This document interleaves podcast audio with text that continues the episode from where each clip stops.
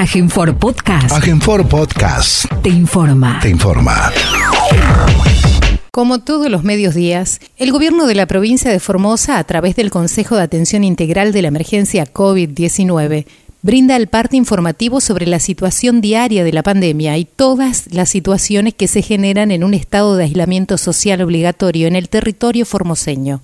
Luego de la lectura del parte diario, las autoridades provinciales responden las preguntas de los periodistas. Vamos a proceder a brindar el parte informativo número 189 correspondiente al día 15 de septiembre del 2020 del Consejo de Atención Integral de la Emergencia COVID-19, creado por decreto del Poder Ejecutivo Provincial número 100 del presente año. 1.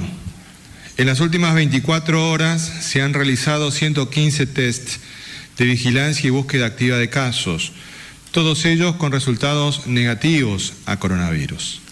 Dos, en el día de la fecha no se reportan casos sospechosos en base a los criterios del protocolo COVID-19. Tres, los datos acumulados de la provincia al día de hoy son los siguientes. Total de casos diagnosticados 111. Total de casos recuperados 90. Casos activos 11, internados 11, asintomáticos 9. Fallecimientos por coronavirus en la provincia de Formosa 0. Casos en tránsito con egreso de la provincia 8. Casos extranjeros importados 2. Cantidad de test realizados a la fecha 10.858 con un 1,02% de positividad. 4. Los números de las últimas 24 horas relativos a la tarea preventiva que lleva adelante la policía en toda la provincia son los siguientes. Ingresos de camiones de carga, 590. Control en la vía pública, 9.669 personas y 6.430 vehículos.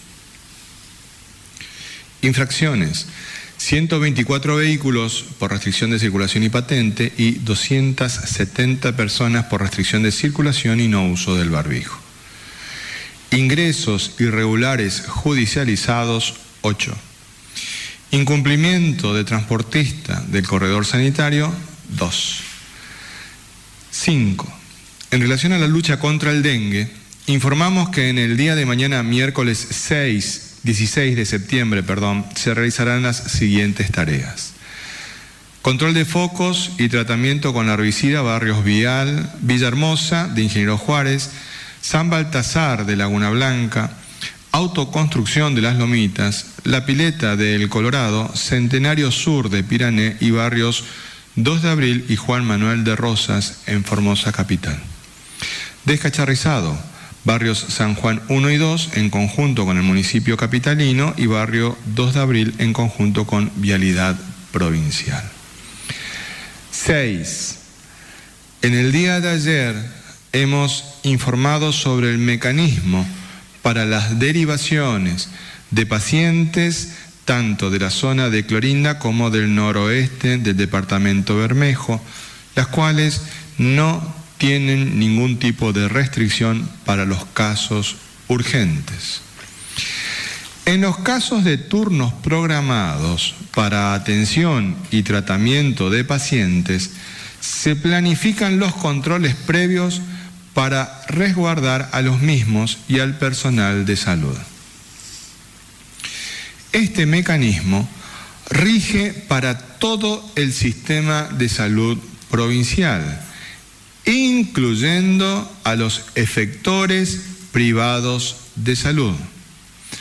Por ende, instamos a los mismos, es decir, a los efectores privados de salud, que coordinen estas acciones con el Ministerio de Desarrollo Humano para garantizar en tiempo y forma todas las atenciones médicas que los pacientes requieran. Asimismo, de existir alguna situación de irregularidad, solicitamos que se comuniquen con nosotros, a los afectados o afectadas, al correo electrónico covid19 para que podamos intervenir. 7.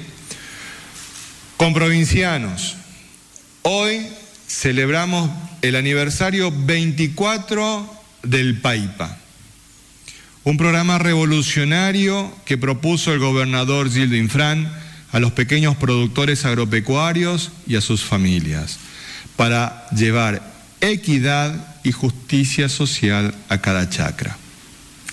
Esta política integral, señera del modelo formoseño, permitió brindar igualdad de oportunidades para que cada habitante de esta tierra, viva donde viva, pueda realizarse plenamente en el lugar donde ha nacido o ha elegido vivir. Los ejemplos de planificación, integralidad y solidaridad que caracterizan al PAIPA son herramientas que nos guían también para enfrentar la, pandemia del coronavirus. El éxito en esta tarea de igual manera no será individual, sino un logro comunitario de todos y todas y cada uno de los formoseños y formoseñas. Muy buenos días a todos y a todas. Una consulta que tenemos en las redes, nos preguntan cuáles son los programas de apoyo a los emprendedores. Ustedes saben que días atrás se ha mantenido una charla por videoconferencia, por supuesto, para emprendedores que ha sido sumamente exitosa. Hemos tenido una inscripción numerosa de emprendedores y emprendedoras de nuestra provincia.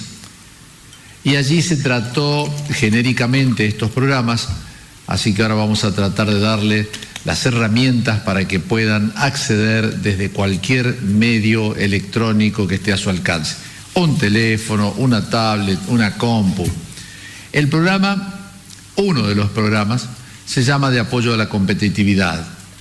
Es para que un emprendimiento, por ejemplo, un emprendedor, una emprendedora, tenga asistencia técnica y está financiado con aportes no reembolsables, es decir, son subsidios.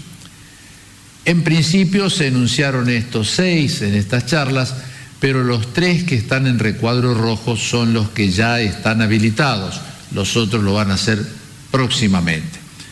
Entonces, una vez seleccionado uno de los habilitados, en este caso, por ejemplo, el que tiene como título Transformación Digital, el de Transformación Digital permite digitalizar procesos de compra, de venta y de producción de un emprendedor o de una pyme. ¿Qué haría este programa? Te va a permitir digitalizar distintos procesos de la pyme para mejorar fundamentalmente la productividad. Se puede presentar un proyecto y acceder a una cobertura de hasta el 70% del valor, que repito es no reintegrable, hasta la suma de 600 mil pesos. Hay otro que se llama diseño e innovación, es fundamentalmente para ayudarte a diseñar tu producto, tu marca o una estrategia de comunicación. Fundamentalmente mejorar el diseño de los productos, de la marca o de esta estrategia. También se puede presentar un proyecto y la cobertura que te dan es de hasta el 70% del valor, hasta 450 mil pesos. Y el último de los programas que ya están operativos se llama Calidad en Alimentos, para implementar buenas prácticas y sistemas de gestión de calidad. Por ejemplo, certificaciones de calidad y buenas prácticas en alimentos. Puede ser para exportar, puede ser para el mercado local, indistintamente. Lo importante es que vas a tener mucha capacitación, para la certificación de calidad. Estos son importes no reintegrables, repito, y en el programa de calidad de alimento tiene un techo de 500 mil pesos. Vamos a dar un ejemplo de inscripción porque es fácil, rápido, se puede acceder inmediatamente. Si vos te interesaría, por ejemplo, transformación digital, se accede a PAC de transformación digital, Allí en el recuadro están los proyectos que deben estar orientados a la gestión de compras o proveedores. a la parte comercial o a recursos humanos o a stock y distribución o a producción, operarios o al modelo de negocio. A cualquiera de todos eh, estos programas vos podés orientar tu petición. Luego a la columna también tenés a la derecha, debajo de iniciar trámite en TAD, tenés lo que tenés que descargar de acuerdo a lo que a vos te interese. El formulario del proyecto, carta compromiso, etcétera, etcétera, etcétera. Y en el último están las bases y condiciones. De esta forma podés acceder rápidamente, lees esto y yo diría que ya estás en condiciones de saber qué proyecto de tu interés podés presentar para acceder al PAC de transformación digital, que es el ejemplo que estamos dando. Para iniciar el trámite, una vez que vos leas los proyectos, la orientación del proyecto y también leas las bases y condiciones, lo iniciás con este botón que está resaltado acá, de que es de color verde, que dice iniciar trámites en TAD. Es muy sencillo, es a distancia, todos los trámites a distancia, por eso dicen TAD. Otra noticia que creemos interesante en este caso para las pymes culturales, que existen pymes culturales en nuestra provincia, el gobierno ha lanzado un crédito de 750 mil pesos con un año de gracia y tasa cero en las primeras 12 cuotas. Las condiciones son un plazo de hasta 24 meses, el periodo de gracia de un año sobre el capital, la garantía es del Estado, es del programa del Fondo de Garantías del FOGAR, la tasa cero van las primeras 12 cuotas y 18% de la cuota 13 a la 24. El monto máximo hasta 2,5 meses de facturación, tiene un tope máximo, por supuesto, de 7 millones de pesos. Y para despedirnos, esta es una imagen de dos agentes. El infectólogo, el doctor Julián Vivolini, nos brindará el parte respectivo. Doctor. Muchas gracias. Muchas gracias. Buenos días, saludos a todos y a todas. Bueno, como se dice, como siempre decimos inicialmente, en el parte actualmente hay 11 personas que están internadas, de las cuales 9 por suerte están evolucionando asintomáticamente, o sea, no tienen ningún síntoma relacionado con coronavirus, incluido el hombre de más de 60 años que se encuentra en óptimas condiciones, estable clínicamente, igual que el resto de las personas, sin complicaciones. Perdón las otras dos personas que tienen síntomas, el, que persiste o el principal que tiene síntomas es el señor que tenía anosmia, que obviamente, como habíamos comentado los días previos, puede durar varios días, inclusive meses. Y la otra persona que se agregó ahora, uno de los últimos que ingresó, está presentando eh, rinorreo eh, moco por la nariz, catarro, como también le solemos decir. Son síntomas que obviamente compatibles con el coronavirus, pero que no eh, revistan características de gravedad, por eso se lo incluye como moderado, no moderado tampoco, sino leve, perdón. Eh, esperemos que sea así, que no evolucione ninguna complicación ni nada por el estilo. Todos sus estudios también son dentro de todo personas jóvenes. Eh, todos están en, en, buena colaboración. En realidad no hay ningún trastorno inclusive ni psicológico, que por ahí en otras oportunidades no pudieron haber, eh, se presentado más frecuentemente. En estos casos están, son personas mucho más conscientes de las circunstancias, obviamente con toda la preocupación que puede ocurrir por, esta, por este momento, pero sin mayores eh, dificultades. Eh, también quería comentar de que bueno se sigue trabajando en la búsqueda de plasmas, está hay personas que siguen donando, aparecieron nuevos donantes, eh, pues a medida que eh, pasa el tiempo, obviamente algunas personas pueden comenzar a donar, no todas como siempre decía, no es el 100%, pero eh, tenemos donantes activos que están aportando plasma para tener siempre, ante circunstancias que esperemos nunca aparezcan, pero tenemos un buen stock si me preguntan, no tengo el número exacto, pero eh, yo sé que se está juntando eh, incansablemente hasta eso, hasta ayer o antes de ayer, si mal no recuerdo, se fue a una vida escolar inclusive a, a, buscar a las personas. Así que estamos, se está trabajando en eso muy bien, al igual que en el hospital. Gracias. epidemiólogo, el doctor Mario Romero Bruno, nos brindará mayor información. Doctor. Bien, como dice, como dijo el doctor Jorge González, el Estado garantiza la atención de la salud. Y en esto, en esta situación particular, de personas que lo requieran, que están en este, en este momento en las localidades de Clorinda, de La Rinconada, bajo el bloqueo preventivo que requiere esta situación de pandemia, esperando el tiempo que transcurra para asegurar de que no hay circulación ni, casos positivos de coronavirus, en esta situación las personas que tienen otro tipo de enfermedades tienen que tener el acceso a la salud garantizado. Entonces, por un lado, la, las situaciones que comentamos de emergencia o de urgencia, donde en absoluto hay ningún, ningún tiempo de demora para la atención, únicamente la solicitud por los medios que sea, ya sea a, los hospitales que correspondan o al centro de salud en el caso de la Rinconada, etcétera, a los lugares donde correspondan, para el traslado de las personas a los lugares que, eh, que se pueda solucionar esta situación, como el caso de Formosa, si hay que trasladar de Clorinda a Formosa, si hay que trasladar de la zona rinconada a Ingeniero Juárez o de Ingeniero Juárez a otro hospital. Entonces, esa situación de emergencia está garantizada en la atención y por otro lado en el traslado.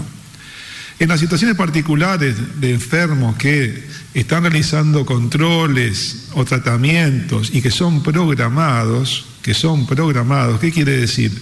Que puedo diferir la atención, dar un turno para mañana, para pasado, porque no hay una urgencia.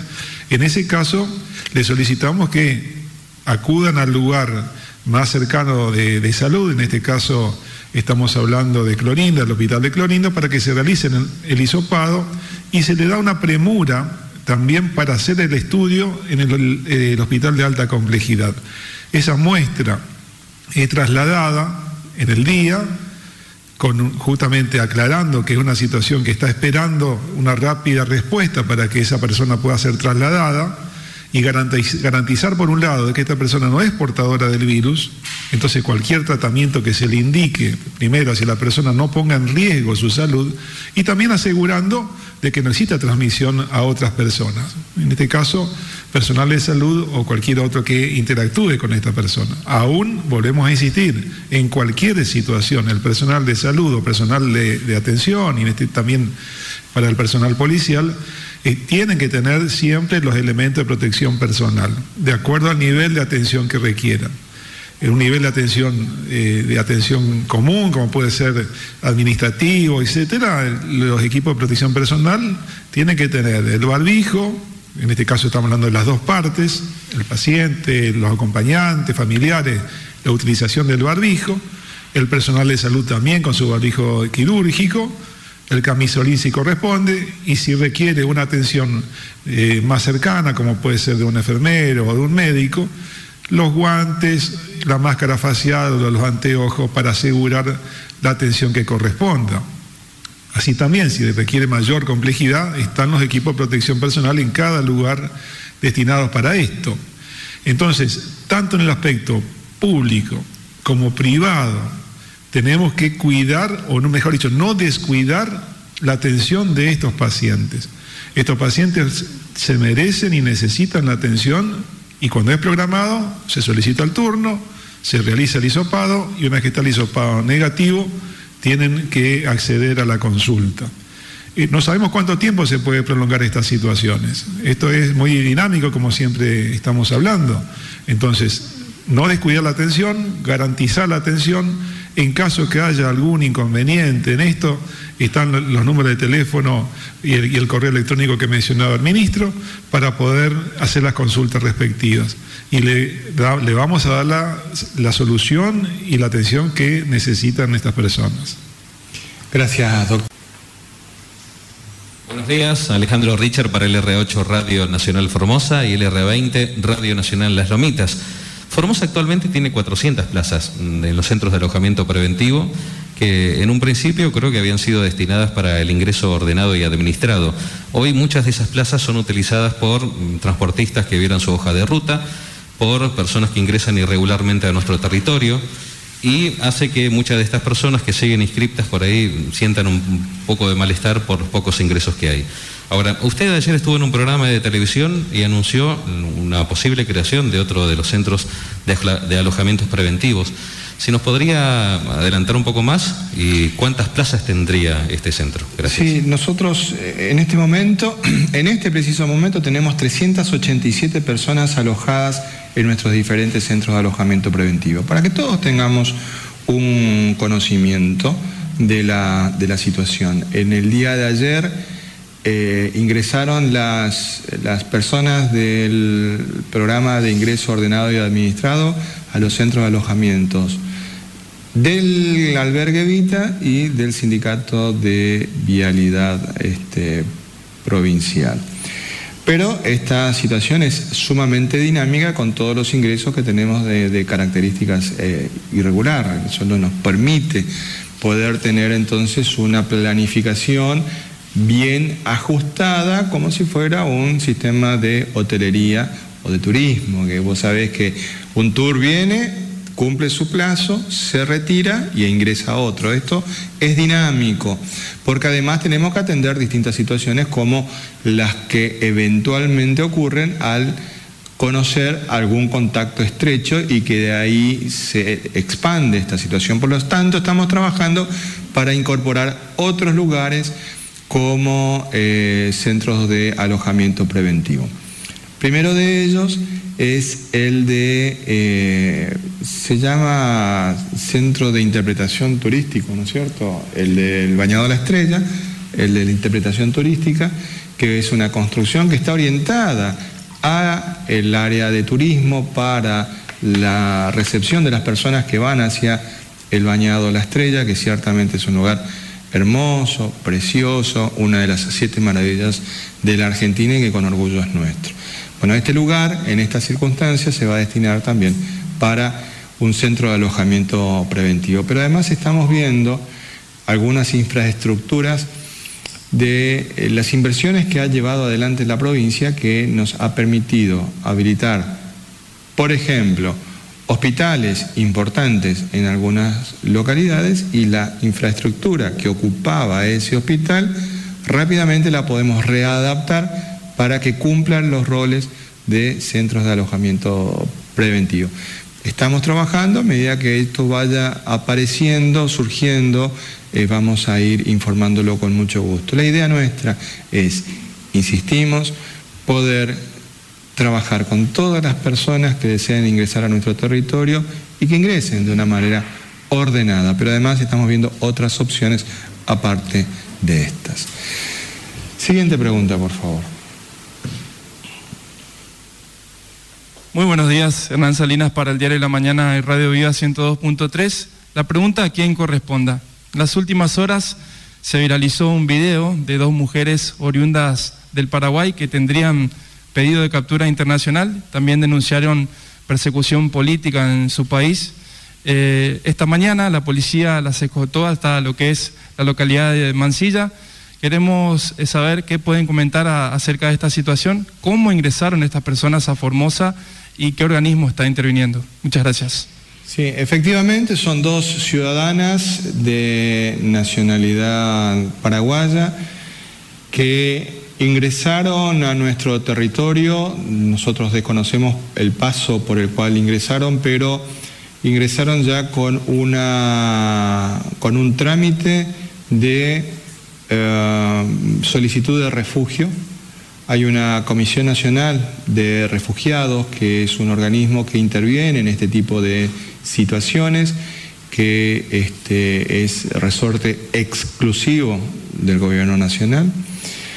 Nosotros como provincia, este, al detectarlas, procedimos desde la perspectiva sanitaria. Nosotros no intervenimos en las cuestiones jurídicas ni hacemos ningún tipo de valoración respecto de la situación de estas personas. Eso que quede claro. Como provincia no vamos a hacer ningún tipo de valoración respecto de la situación jurídica ni de la situación que podrían haber tenido en el marco interno de la República del Paraguay. Nosotros no emitimos ningún tipo de valoración. Nosotros, ¿qué cuidamos? El aspecto sanitario de nuestra población. No vamos a permitir de que se circule por nuestro territorio, que se permanezca en nuestro territorio o que se esté en nuestro territorio provincial sin garantizar que esas personas no constituyan un riesgo para nuestra población. Por lo tanto, lo que hizo la provincia de Formosa fue someterlas al hisopado correspondiente y una vez que se garantizó que no constituían un riesgo porque el hisopado fue negativo, el Estado Nacional continuó con el trámite respectivo. ¿Qué hicimos nosotros para evitar cualquier tipo de contacto? En una cápsula se la llevó hasta Mansilla desde donde fueron recogidas por un transporte del Estado Nacional, junto con otras personas que tenían que regresar a la, ciudad autónoma de Buenos Aires y que conformaron parte no de esta situación, sino de otra situación particular que también están interviniendo distintos organismos de, derechos humanos. Esto queremos dejar bien en claro. La actuación de la provincia de Formosa fue de defender el aspecto sanitario de nuestra población, pues nosotros no teníamos claridad respecto de la situación de estas personas, ni tampoco cuánto tiempo pudieron haber estado en nuestro territorio. Teníamos que garantizar de que no constituyesen un riesgo, porque si en el caso que hubieran sido positivos, nosotros hubiéramos tenido que hacer la pesquisa. ¿Dónde estuvieron? ¿Con quiénes estuvieron? Pues nosotros tenemos que proteger a nuestro pueblo. Dicho eso, no hacemos valoración de su situación jurídica y mucho menos de las cuestiones internas de la hermana República del Paraguay, con quien nos une un profundo afecto, además de relaciones de miles de formoseños familiares. Por otro lado, la comunicación que nosotros tuvimos es que no existía hasta el momento pedido de captura internacional. Eso se maneja a través de Cancillería y la información que nosotros teníamos, que tuvimos en la madrugada de hoy, es que solamente existió un pedido de colaboración de la Interpol para conocer si estas personas estaban o no en el territorio argentino. Ese es el conocimiento que nosotros tenemos. Por fuera de eso son cuestiones que se manejan estrictamente por el Estado este, nacional. Siguiente pregunta, por favor. Muy buenos días, doctores. Nathaniel Cáceres del Grupo de Medios TV Hoy y CNN Radio en Formosa. Eh, la pregunta a quien corresponda a algunos familiares de las personas que ingresaron irregularmente a la provincia en la jornada de ayer manifiestan no tener comunicación eh, con justamente estas personas y no saber en dónde se encuentran alojados. Quisiéramos saber cuál es la situación de estas 16 personas que ingresaron de forma irregular. Muchas gracias. Sí, son 15 personas, eh, se dijo 16 personas porque en el, en el informe original eh, habían incorporado un testigo de acta como, como persona, o sea, no, distinguían que estaban las personas imputadas y eh, las actas generalmente tienen dos testigos. Uno de esos testigos de acta no estaba identificado como testigo, por lo tanto se hablaba de 16 personas. Eh, bueno, hace minutos atrás la justicia federal rechazó el habeas corpus, usted está haciendo referencia precisamente a un habeas corpus que presentaron este, en la justicia federal. No vamos a emitir opinión, pues siempre en la justicia federal, siempre eh, es llamativo, eh, cuanto menos es llamativo, que siempre en la justicia federal.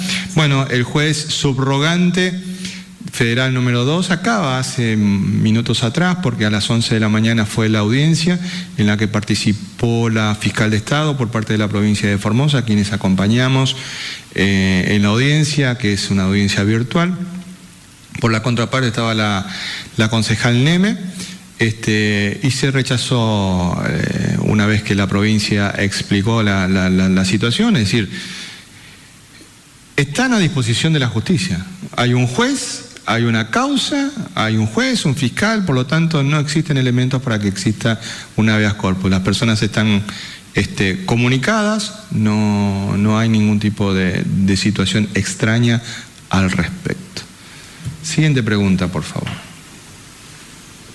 Buenos días, Omar Guzmán para Radio Universidad Nacional de Formosa. La pregunta para el doctor Ibáñez Ministro, el Gobierno Nacional anunció la extensión del bono de 5 mil pesos para el personal de salud, público, privado y de seguridad social por los próximos 90 días. Quería preguntarle cuál es la situación del personal de salud de nuestra provincia y cuándo empezarían a cobrar. Gracias. Bueno, con respecto a cuál es la situación en nuestra provincia, hasta hace una semana atrás se había completado el pago número 3, es decir, lleva un relativo atraso y el pago número 4 comenzaba ahora.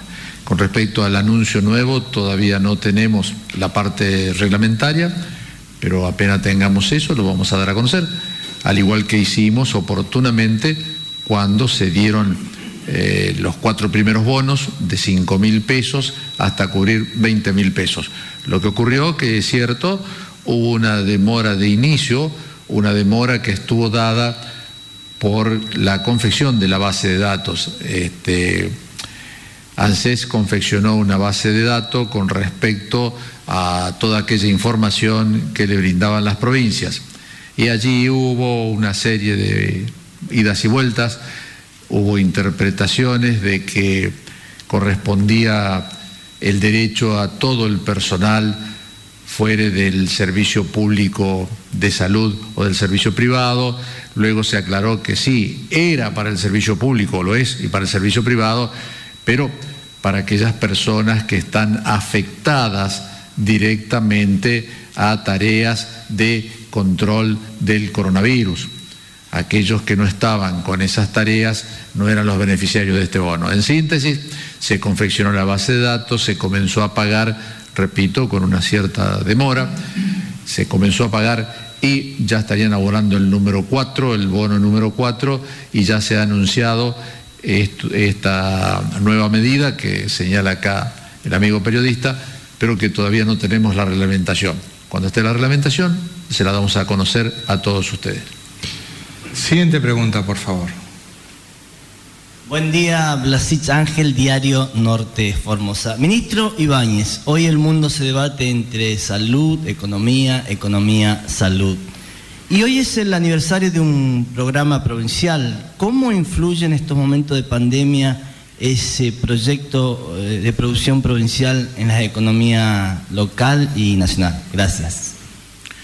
Bueno, yo creo que el programa ya el parte de este consejo fue por demás explícito, explicativo y realmente lleva una voz de aliento a todos los que forman parte hoy del programa y también a aquellos que lo iniciaron, porque se inició hace muchos años atrás.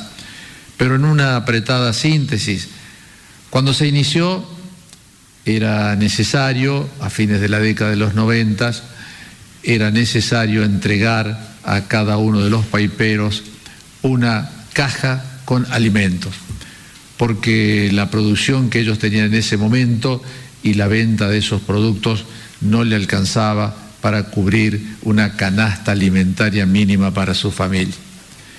Fíjense lo que puede la organización, el compromiso y el trabajo hoy de las manos de esos paiperos, de las manos de esa señora que está allí, están comiendo aproximadamente 18 mil familias en la ciudad capital, con los productos que ellos están cosechando en distintos lugares de nuestra provincia y que como le hemos mostrado en algunas oportunidades, esos productos vienen a un centro concentrador del parque industrial y de allí van a los centros de distribución barriales de donde se entregan estos 17, 18 mil bolsones depende del tamaño de la familia, que reciban un bolsón alimentario, que reciban dos.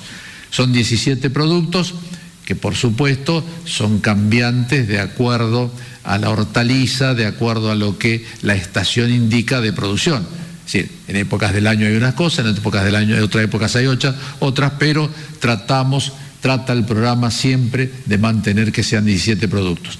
Así que bueno, feliz cumpleaños, a todos los paiperos de nuestra provincia y que sigan levantando la bandera de que juntos, organizados y solidarios vamos a salir todos de esto. Gracias y vamos a despedirnos de una manera muy especial.